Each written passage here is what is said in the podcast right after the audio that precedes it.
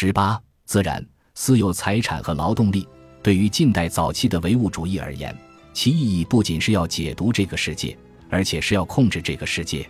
通过暗指人类在某种程度上要做自然的主人和所有者，笛卡尔提出了一个宣言：要让人类的思想凌驾于当时囊括了大部分人类的自然之上。笛卡尔革命和另外两个关键的历史进程同时进行。第一个进程是一系列的干预措施，这些措施让越来越多的人依靠货币关系维系自己的生存。社会科学家将其称为无产阶级化。这是一种从人类行为活动到可以在商品体系进行交易的事物的转变。无产阶级化从来都不是局限于经济层面的，它是第二个历史进程的产物，出现于一千四百五十年后新型的领土权的产物。中世纪欧洲的司法管辖和个人权威交织重叠，这种老旧的领域在长期的封建危机中早就垮掉了。一种新型的力量使得新帝国以及低地国家和英国的内部转变成为可能，其核心就是私有财产的普遍化。诚然，葡萄牙人开创了资本主义生态，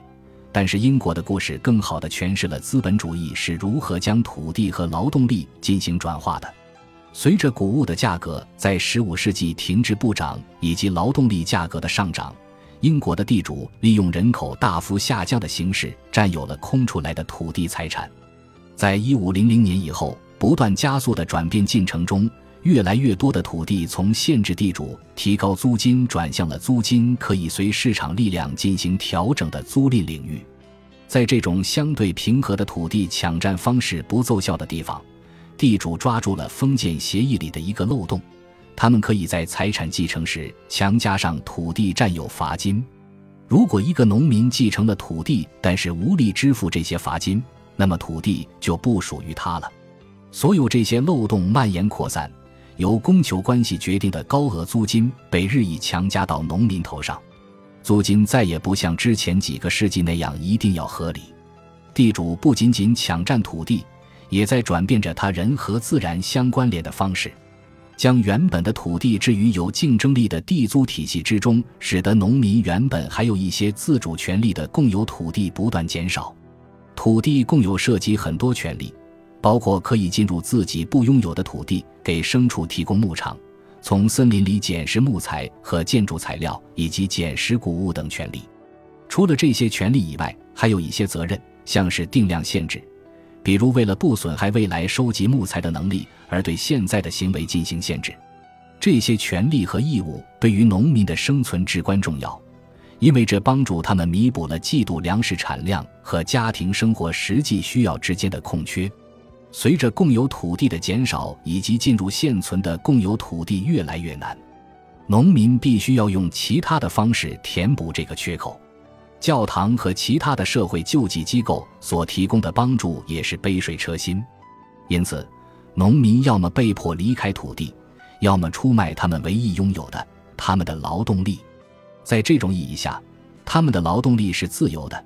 因为他不受除了贫穷和由流浪带来的监禁之外其他任何方式的胁迫。当时的法律针对贫穷和居无定所的惩罚相当严厉，这带有很强的动机。因此，农民除了出卖自己的劳动力求得生存之外，别无选择。农民可以抗争，他们也抗争过。十六世纪上半叶就发生了一系列的农民和城市暴动，最终于一五四九年爆发的凯特起义使得这种抗争达到高潮。一点六万名反抗者攻下了当时英国的第二大城市诺维奇。农民的怒火不光针对共有土地的圈占和对他们惯有权利的持续打压，对于竞争地租这一理论，他们也进行了批判和攻击，认为他在一千四百五十年后的一个世纪里相对新颖、极端无理。极端无理很快就变成了正常。当然，这也不是最后一次。英国的地主会通过种植作物赚钱。或者更常见的做法是把土地租给佃农种植作物。这种革命性的生产方式虽然与马德拉群岛和新大陆上的甘蔗种植不同，但是意义同样重大。英国地主敛财方式的变化改变了人类和他们脚下的土地的关系。因此，英国的农业生产力迅速提高，这个国家的非农业人口也随之迅速增长。一六零零年至一七零零年，英国农场的劳动生产力增长了百分之七十五，而那时在英国有超过一半的人口不从事农业。私有财产的崛起同时具有物质性、政治性和象征性。地级测量和国家资助的资产阶级财产关系反映了阶级斗争，也反映了组织人类的方式和组织自然其他方面的方式之间的斗争。在16世纪的爱尔兰。对于英国人而言，测绘是文明战胜野蛮的重要环节。地图是一种了解并控制自然的方式。关于自然的其他形式的知识具有煽动性，这就是为什么巫术和原住民的知识对资本主义构成了威胁，因为他们挑战了资本主义的认识论和本体论。印加人在农业上的实验，中美洲人在土壤富集上取得的进步，以及中国的医药等知识。如果不立刻消灭的话，也要被划入民间传说的范畴。知识本身也被围隔起来。要想知道关于自然和世界的任何知识，都得先要欧洲人撰写并授权才行。我们已经看到，像圈地一样将知识圈起来，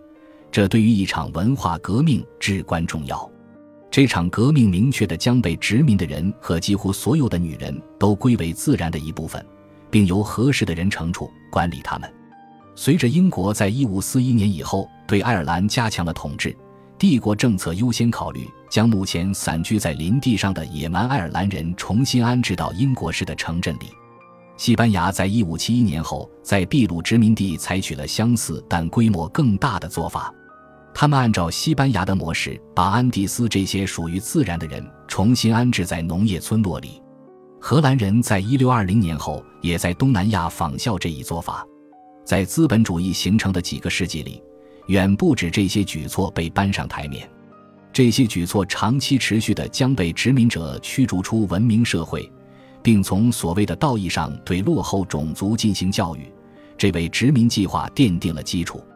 用二十世纪早期历史学家乌尔里克 ·B· 菲利普斯的话来解释。殖民者甚至证明奴隶制是正当的，认为其是一所为了文明而创办的学校。